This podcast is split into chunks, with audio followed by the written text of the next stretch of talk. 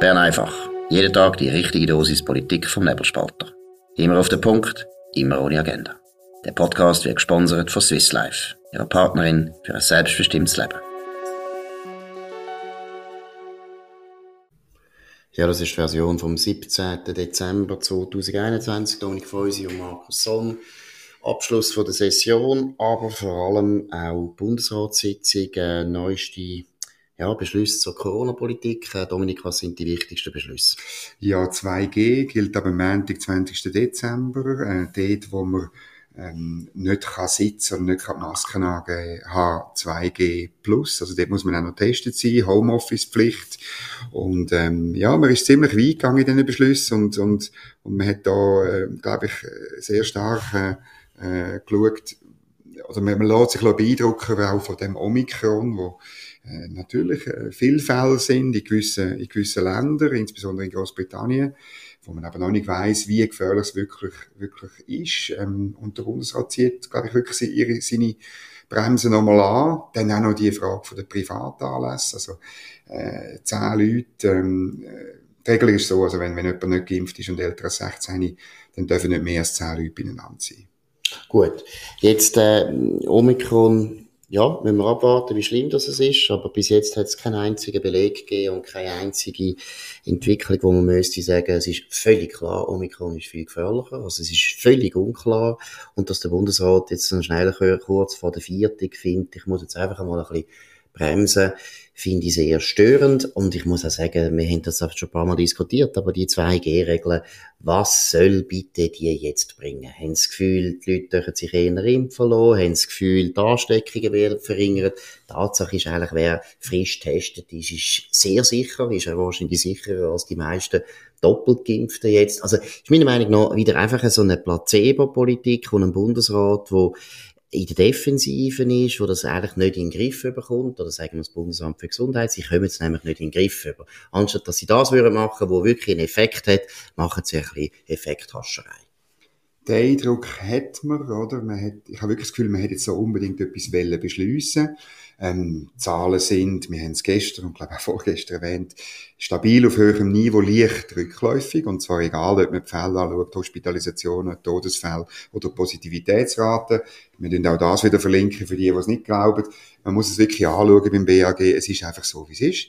Ähm, und darum habe ich auch das Gefühl, ähm, es hat jetzt nicht wirklich einen Grund gegeben, das zu machen. Es hat so eine Art öffentlichen Druck gegeben von der Politik, von den Medien. Ähm, ich glaube auch verwaltungsintern, wenn ich meine Quellen äh, darf Glauben schenken. Und darum hat man jetzt irgendetwas gemacht. Man hat aber nicht zu viel machen. Man hat sich gegen einen Lockdown ausgesprochen. Das ähm, ist entscheidend. Das ist entscheidend, oder? Ähm, und man kann natürlich auch, es ist immer wieder das Gleiche. Es ist, es ist Entschuldigung, es ist mir, es ist mir wirklich langweilig, oder? Dass irgendwie, man kann, man, man tut sich dann so in Szene setzen und sagen, ja, wir haben ja nicht einen Lockdown beschlossen, aber, oder? Man hat heute schon verkündet der Alain Berset, oder? Als nächstes würden Schließungen folgen, oder? Ja, würden, oh. würden, würden, würden. Oder würden, Politik, würden, würden, genau. Politik im Konjunktiv, ja, oder? Genau. Und natürlich geht's darum, oder? Impfen, impfen, impfen, wie du, glaub, letzte Woche mhm. mal gesagt hast. Boosteren, genau. Bo boosteren, boosteren, boosteren, sind wir dafür, äh, mhm. natürlich. Aber ich, ich sehe, es ist so eine Hektik in dieser Politik und immer wenn Politik hektisch ist, dann bleiben eigentlich ähm, die, die Bürger auf der Straße. Ja, und das ist eben ein grosser Wirbel für nichts. Alles Massnahmen, die gar nichts werden bringen, nichts werden ändern. Es geht wirklich darum, genau wie du gesagt hast, einfach, dass man etwas gemacht hat. Gut, haben wir etwas gemacht, dass wir etwas gemacht haben. Für alle die, die sich wirklich interessieren für das Thema, und ich meine, es sind wahrscheinlich nicht mehr so viel, aber gleich, ich will es noch eins betonen, heute ein ganz hervorragendes Streitgespräch zwischen dem Gerhard Schwarz und dem Werner Wittmer in der Zürich Zeitung, zwei Seiten. Ist nicht zu lang, obwohl ich zwei Seiten zwischen normalerweise zu lang finde. Ja, ist nicht zu lang, aber Streitgespräch hast du auch nicht gern Streitgespräch ist es in dem Sinne nicht, die sind sich in vielen Sachen einig. Aber okay. was ich auch betonen Werner Wittmer, wir haben schon mal darüber geredet, über ihn, einer von der, meiner Meinung nach besten und vor allem liberalen Gesundheitsökonomen. Mhm. Und er sagt es genau gleich, wie es mir auch immer gesagt haben. Und der kommt mehr draus als mehr. 865 Betten auf der Intensivstation. Wegen diesen 865 Betten, wo das teuerste, eines der teuersten Gesundheitswesen, wie viele Milliarden ist unser? Ich glaube 30 80. Milliarden, 80 Milliarden. Mit diesen 80 Milliarden sind wir also nicht in der Lage, 865 aufzubauen um 30 Betten und wir hätten nachher gar nicht mehr Stress. wir müssen alle die Massnahmen nicht beschließen, die bringen nichts, weil wir hätten genug Kapazität, um jetzt drei Monate Notfall durchzustehen. Auch der Werner Wittmann sagt, es ist unverständlich, dass er alle Verse sich getraut, überhaupt noch an Pressekonferenz zu kommen und so einen ja, also so viel Placebo-Massnahmen zu verkünden mit einem Ernst, wo einem fast irgendwie, also lächerlich dunkt, finde ich schon ein starkes Stück. Finde ich ein starkes Stück, müsst ihr unbedingt lesen, weil, weil beide sehr angesehene Persönlichkeiten sind, der Gary Schwarz und der Werner Wittmer. Ich will die Diskussion noch ein bisschen weiterführen, heute in der Welt. Ein, äh, ein Gastbeitrag von Wolfgang Kubicki, er ist, ähm, äh, äh, ich glaube, wie heißt, sagt man dem? Also stellvertretender Vorsitzender vom Bundestag. Ich muss schauen nein, stellvertretender Vorsitzender von der FDP und Vizepräsident des Deutschen Bundestages, also eine wichtige Figur. Und er, er warnt einfach davor. Er sagt, die Phase, wo jetzt die Staaten drin sind, und ich glaube, das gilt nicht nur für Deutschland, das erlebe ich zumindest in der Schweiz, ähnlich ist eine kritische Phase, weil er sagt wirklich, die Eingriffe in die Freiheit sind groß und die Begründungen der Exekutive sind klein. Und er sagt es nicht so. Aber er meint natürlich, es müsste eigentlich umgekehrt sein. Die Eingriffe müssten klein sein und Begründungen groß. Absolut. Und er, er führt dann das ein bisschen aus und sagt, das Vertrauen in den Rechtsstaat ist, ist, ähm, ist, ist äh, ein bisschen geritzt, oder? Er sagt, wir haben eine Politik, wo ein Prinzip viel machen ist, nützt viel, oder? Das haben wir auch in der Schweiz, oder? Es gibt wirklich Leute, die sagen, je mehr man macht, desto besser und dann nicht mehr genau anschauen. Und, und rechtsstaatliche Prinzipien, Verhältnismäßigkeit heißt ja, dass man nicht möglichst viel macht, sondern dass man das Richtige Absolut, macht, ja. wo zweckmäßig ist, wo wirtschaftlich ist und wo verhältnismäßig ist. Und ich finde das wirklich ein, ein, ein mahnender Artikel, oder, ähm, wo man glaube auf die Schweiz kann, kann übertragen, oder? Er ruft dazu auf, dass man sich das genau überlegt, dass Politik, dass die Elite sich das müssen überlegen und da gibt es Bedenken, dass eben ein Teil von der Bevölkerung verzweifelt an dieser Haltlosigkeit, also ich zitiere Haltlosigkeit, ähm, weil positive Anknüpfungspunkte, Identifikationsmöglichkeiten und Persönlichkeiten verloren gegangen sind für, für, für das rechtsstaatliche Prinzip. Und das finde ich auch, oder? Ich meine, das fehlt mir in der Politik auch ein bisschen, oder? Ich habe, es gibt die, die protestieren und es gibt die, die Hurra rufen. Also die, die mahnen, die fehlen. Genau. Ein bisschen finde ich fast ein bisschen euphemistisch. Nein, es ist genau wie du sagst. Es werden Massnahmen die ganze Zeit einfach auf Vorrat beschlossen.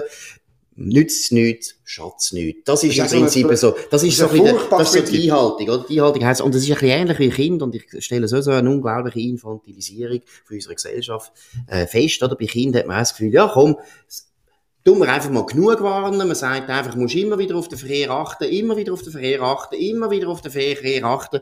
In der Meinung, ja, das nützt dann wahnsinnig viel. Kinder dann die ganze Zeit daran denken, nein, sie machen es eben nicht. Und das Verständnis ist uns völlig verloren gegangen dass es nichts bringt, einfach auf Vorrat mal irgendetwas zu machen, sondern im Gegenteil, man hat auch Nebenwirkungen, die negativ sind und mhm. negativ ist zum Beispiel, dass die Leute nicht mehr selber denken. Ich meine, Homeoffice, das finde ich fast, das ist ein Hohn. Die Leute gehen sowieso schon in die Ferien. Es ist ein völliger genau. Witz. Kein Mensch ist noch überhaupt in seinem Office gewesen. Es ist sowieso eine völlige, wie soll also, man sagen, eine Deregulierung feststellen, dass die Leute ja sowieso nicht mehr ins Büro gehen. Also vor allem, also, Bund, also natürlich, äh, vor allem Bundesbeamte. Bundesbeamte, ja. oder? Ich, ich, ich weiß nicht, ob, ob das mitbekommst. In Bern gehen jetzt die Schulen zu heute, eine Woche früher als denkt. Ja, klar, damit Bundesbeamte jetzt in die Ferien kommen nein, das ist echt, oder? Es hat, mir, es hat mir also jemand gesagt, in dem Moment, also zuerst wäre es nächste Dienstag zugegangen und dann hat es Protest gegeben von Bundesbeamten. Mhm. Machen doch eine ganze Woche ja, zu. Klar, und wo, das, ja, und wo genau. das die grüne Bildungsdirektorin beschlossen hat weiß ich, dass also der Renn auf die letzten Ferienwohnungen, Airbnb und Hotel im Berner Oberland innerhalb einer halben Stunde gewesen sind, weil die, die Bundesbeamten machen dann in Anführungs- und Schlusszeichen Homeoffice im, im, im, äh, in der Ferienwohnung genau. und die Familie ist auf der Ski und genau. wahrscheinlich ja, Sie tun da Skifahren. Aber das können nicht alle machen, oder? Ja, man kann eben, das ist zeigt, das ist Genie von unserer Bundesverwaltung. Die Leute können sogar auf dem Skilift uns regieren, können Massnahmen beschließen, genau. sogar auf dem Skilift. Das muss man mal nachmachen, da muss man auch immer sagen, wir haben die beste Bundesverwaltung der Welt. So, wir bringen alles anderes Thema, wo genauso grauenhaft ist Aber zuerst müssen wir noch eine kurze Pause machen. Flexibel, effizient und zuverlässig. Stückgutware mit Gietzendannen transportieren und profitieren. Ja, wieder mal etwas äh, Erfreuliches aus Deutschland. Ist selten genug, deshalb müssen wir es rausstreichen. Die CDU hat jetzt endlich den Chef, wo sie schon vor fünf oder zehn Jahren hätten sollen bestimmen. Und dann wären sie wahrscheinlich auch nicht in dem Jammertal, wo sie jetzt sind, sondern sie wären vielleicht sogar noch an der Regierung. Der Friedrich Merz, einer von der letzten konservativen, liberalen Köpfe der ehemals konservativen Partei CDU, wird der Vorsitzender von der CDU. Eine sehr gute Nachricht. Das ist eine sehr gute Nachricht, aber wie du gesagt hast, sie kommt spät. Und ich weiß echt nicht, wie stark hat sich der Friedrich Merz müssen verbeugen dass es jetzt geworden ist. Das ist die große Frage. Das werden wir beobachten müssen, auch aus Schweizer Sicht. Ich finde, der alte Friedrich Merz, der konservativ-liberale Friedrich Merz finde ich gut. Der wäre auch für die Schweiz gut, weil der bedeutet äh, wirtschaftlich starkes Deutschland. Das wollen wir unbedingt. Wir wollen einen, einen starken Handelspartner im Norden von unserem Land. Ähm, ich muss sagen, aber ein bisschen zweifle ich einfach. Ja, bin jetzt nicht so sicher. Weil die CDU ist natürlich wirklich, und das ist immer der Vorteil, sie sind wirklich im Jammertal. Und sie müssen jetzt etwas Gut, überlegen. die Opposition ist für die CDU genau. per se, brutal, per Definition im Jammertal. Ja, das ist brutal. Und sie müssen wirklich sich neu erfinden. Sie müssen jetzt etwas machen. Das könnte der Partei ja gut sein und gut tun. Und ich glaube, das ist jetzt schon, für mich ist es schon ein gutes Zeichen, dass der März jetzt völlig äh, offensichtlich hat können endlich Vorsitzender werden, aber wir sehen, wie das weitergeht. Ein anderes ganz trauriges Thema, ja, die Jammertal ist Boris Johnson. Boris Johnson hat einen unglaublichen herbe Niederlage erlebt, jetzt bei einer sogenannten By-Election. Das ist gestern gewesen, immer am Donnerstag wird gewählt in, äh, in England. Und er hat äh, katastrophal schlecht abgeschnitten. Sie haben einen Sitz verloren, wo seit 200 Jahren bei den Konservativen war. Das muss man mal schaffen. Ja. Das muss man wirklich mal schaffen. Und wenn man weiß, warum das es geschafft hat, dann muss ich einfach sagen, für mich, Boris Johnson ist, glaube erledigt. Für mich ist es Zeit, Abschied zu nehmen von einem Politiker, der grosse Verdienste hat um den Brexit, aber seither eigentlich nur noch Seich macht. Er macht Klimapolitik, macht er Seich, er macht äh, in der Europapolitik, dort geht's gerade noch, und Corona-Politik ist auch überhaupt nicht überzeugend. Und ich muss jetzt ehrlich sagen, wie er den Skandal gehandelt hat. Äh, ich muss noch erklären, was. Erzähl schnell, was das für ein Skandal war. Es hat eine Weihnachtsparty gegeben von seinen engsten Mitarbeitern vor einem Jahr. Und zwar in der Zeit, wo eben halt enorm scharfe Corona-Massnahmen gegolten haben in England. Alle sinnlos, alle mhm. dumm. Da muss man dann auch mal sagen, England ist das Land vom Lockdown, vom ewigen Lockdown. Sozialistischer unterwegs als Deutschland und Frankreich und Italien zusammen. Da muss man mal schaffen. Als konservativer Premierminister hat der Boris Johnson das zu verantworten. Also, seine engsten Mitarbeiter feiern die Weihnachtsparty, machen sich noch lustig darüber, dass sie die machen Corona, Videos. ja, machen noch Video, wo sie sich lustig machen. Und da sieht man die ganze Heuchelei von diesen Leuten. Auch in unserer Bundesverwaltung hocken solche Leute. Die Heuchelei Nein, die von sind im Homeoffice. Ja, genau, sind im Homeoffice, wo Gott verdeckeln so eine äh, falsche Politik machen und nachher sich nicht einmal daran halten. Und das Schlimme ist, der Boris Johnson hat nachher noch gelogen über die Vorfälle. Hat nicht genau, hat nicht genau das gesagt, was gilt. Er ist enorm angezählt und es ist wirklich so, wie der Telegraph das heute gesagt hat, noch einmal One Strike and you're out. Ja. Jetzt hat er die letzte Chance und ich muss ehrlich sagen, mich stört es nicht, wenn der Boris Johnson ersetzt wird, zum Beispiel durch die fantastische Außenministerin äh, Liz Truss. Liz Truss. Die finde ich ganz gut. Die, die ist, viel besser, die ist viel besser als der Boris Johnson. Ich glaube, der Boris Johnson und seine äh, grünliberale Frau können in Pension gehen. Ja. Also, was jetzt nicht gesagt hast, er hat noch ähm, in seiner Partei eine Rebellion von über 90 Parlamentariern bei einer Abstimmung gehabt. Das ist, das versteht man vielleicht in der Schweiz nicht ganz, aber das ist ähm, etwas Wahnsinniges. Also über 90 und das ist mehr als die Mehrheit, die er hat, ist nämlich 80, oder? Und das ist eigentlich in, in Großbritannien im Parlament, wo das sehr strikt ist dass du wirklich in der Parteilinie musst sein. Wenn sich so etwas formiert, in dieser Anzahl, dann bist du schon, dann bist du eigentlich schon tot. Und jetzt hat er noch die Nachwahl verloren, eben in, in North Shropshire. Macht übrigens einen guten Käse, kann ich nur empfehlen, den kann man in der Schweiz auch kaufen. Ja, der wird jetzt aber auch grün-liberal. Der wird grün, der ist eigentlich orange. genau. Grossartig. Nein, aber Ritem, es ist wirklich, er ist, er ist eigentlich schon wirklich tot. Und jetzt hat er das gemacht, wo, glaube ich, die letzte Chance ist. Er hat die persönliche Verantwortung übernommen. Das muss man, das gehört zum britischen System. Aber es ist auch der Anfang vom Ende. Ich weiß wirklich, es könnte, kann dann plötzlich schnell gehen. Er tut die schlimmsten Vorurteile, die man immer gehabt gegenüber ihm, tut er ein bisschen bestätigen, dass er nämlich ein Hallodri ist, dass er nicht mm. ernsthaft ist, dass er seine Leute nicht im Griff hat. Und er gilt ja auch, er ist an sich ein schwacher Chef. Das ist auch noch interessant. Er hat ja wahnsinnig Mühe, irgendwie Leute zu entlassen, zum Beispiel. Er ist ein ganz feiger Chef in dem Sinn, ist nicht ein gutes Zeichen. Und was ich auch noch will sagen, leset unbedingt das fantastische Interview mit dem Nigel Farage in der neuesten Weltwoche, wo der Urs Gehriger geführt hat mit dem Nigel Farage. Wirklich ganz, ganz ein gutes Interview. Und der Farage redet dann auch viel über den Boris Johnson und zeigt eben, was ein das Problem ist von Boris Johnson. Der Boris Johnson sagt er, ist eigentlich ein Etonian, das heißt einer, der in dieser sehr teuren Privatschule Eton war in England und das ist so die Elite von England und die sind halt auch, wie bei uns ja auch ein bisschen, der Zürichberg, die sind grünliberal geworden. Der Boris Johnson ist eben im, im Innersten von seinem Herzen eigentlich gar nicht so ein schaurig konservativer oder wirtschaftsliberaler Typ, sondern er ist sehr grün angehaucht in vielen Sachen. Und Lesen das Interview, ist sehr aufschlussreich über den Boris Johnson und ich sage es noch einmal, es ist Zeit zum Abschied nehmen von Boris Johnson und der Liz Truss äh, alles Gute zu wünschen. Es ist, und für die, die jetzt sagen, ja, jetzt, äh, der Markus Somm hat doch früher noch etwas ganz anderes gesagt, das ist, das ist, muss man wirklich sagen, ist mir nämlich heute auch den Tag durch, durch den Kopf gegangen. Wir haben, glaube ich, den Boris Johnson immer gelobt für das, was er im Brexit gemacht hat. Das ist, hat er wirklich super durchgezogen. Da hat er auch äh, das viel besser angezeigt äh, als Theresa May, seine Vorgängerin. Er hat mit dem auch, auch die Wahlen gewonnen, oder? Aber ich kann mich gut erinnern, dass schon zwei, drei Monate nach, nach dieser Geschichte, oder? Sind da so Sachen auftaucht, du hast den Klimawandel erwähnt, irgendwelche dubiosen Projekte in der Nordsee für sechs Milliarden irgendwelche Windräder mhm. bauen, wo, wo niemand braucht und wo dann, wenn man Strom braucht, äh, nicht liefert. Mhm. Auch das ganze, die ganze Geschichte mit Nordirland, oder? Wo, wo er eigentlich, ähm, zugestimmt hat, einer, einer, einer Klausel, oder? Wo, wo für, für the Union eine Katastrophe ist, das gehört man selber in London. Und das haben wir, also wir haben, glaube ich, eine differenzierte Haltung eingenommen glaube auch, wir müssen uns da nicht schämen. Ja. Ähm, was ich noch schnell will sagen zum Boris Johnson, was ja auch immer so eine Diskussion ist, ist er jetzt da neu unter dem Einfluss von seiner jungen Frau. Das glaube ich natürlich, alle Frauen haben Einfluss auf ihren Partner, ist logisch, aber ich glaube, das ist nicht das Hauptproblem, sondern es geht wirklich das rein, dass er letztlich inhaltlich, ideologisch viel, viel volatiler ist, als und auch unsicher ist, als er den Eindruck macht. Das ist ganz wichtig. Und da würde ich gerne betonen, Nigel Farage sagt das auch. Verdienst von Boris Johnson und der Brexit sind sehr, sehr hoch. Auch der Nigel Farage ja, sagt, dass obwohl der, der Farage auch sagt, dass der Johnson natürlich 5 vor 12 kurz noch schnell auf den Brexit zu aufgestiegen ist, aber Gott sei Dank, der Brexit hätte es ohne Boris Johnson nicht gegeben. Mhm. Es ist ganz wichtig, dass ein Teil von der Elite von, von England dafür, genau, dafür war. Das ist wirklich wichtig. Aber leider wird er jetzt vom Establishment wieder eingeholt und er wird genau aus dem Grund wahrscheinlich sein schönes Amt, das er so lange begehrt hat, verlieren.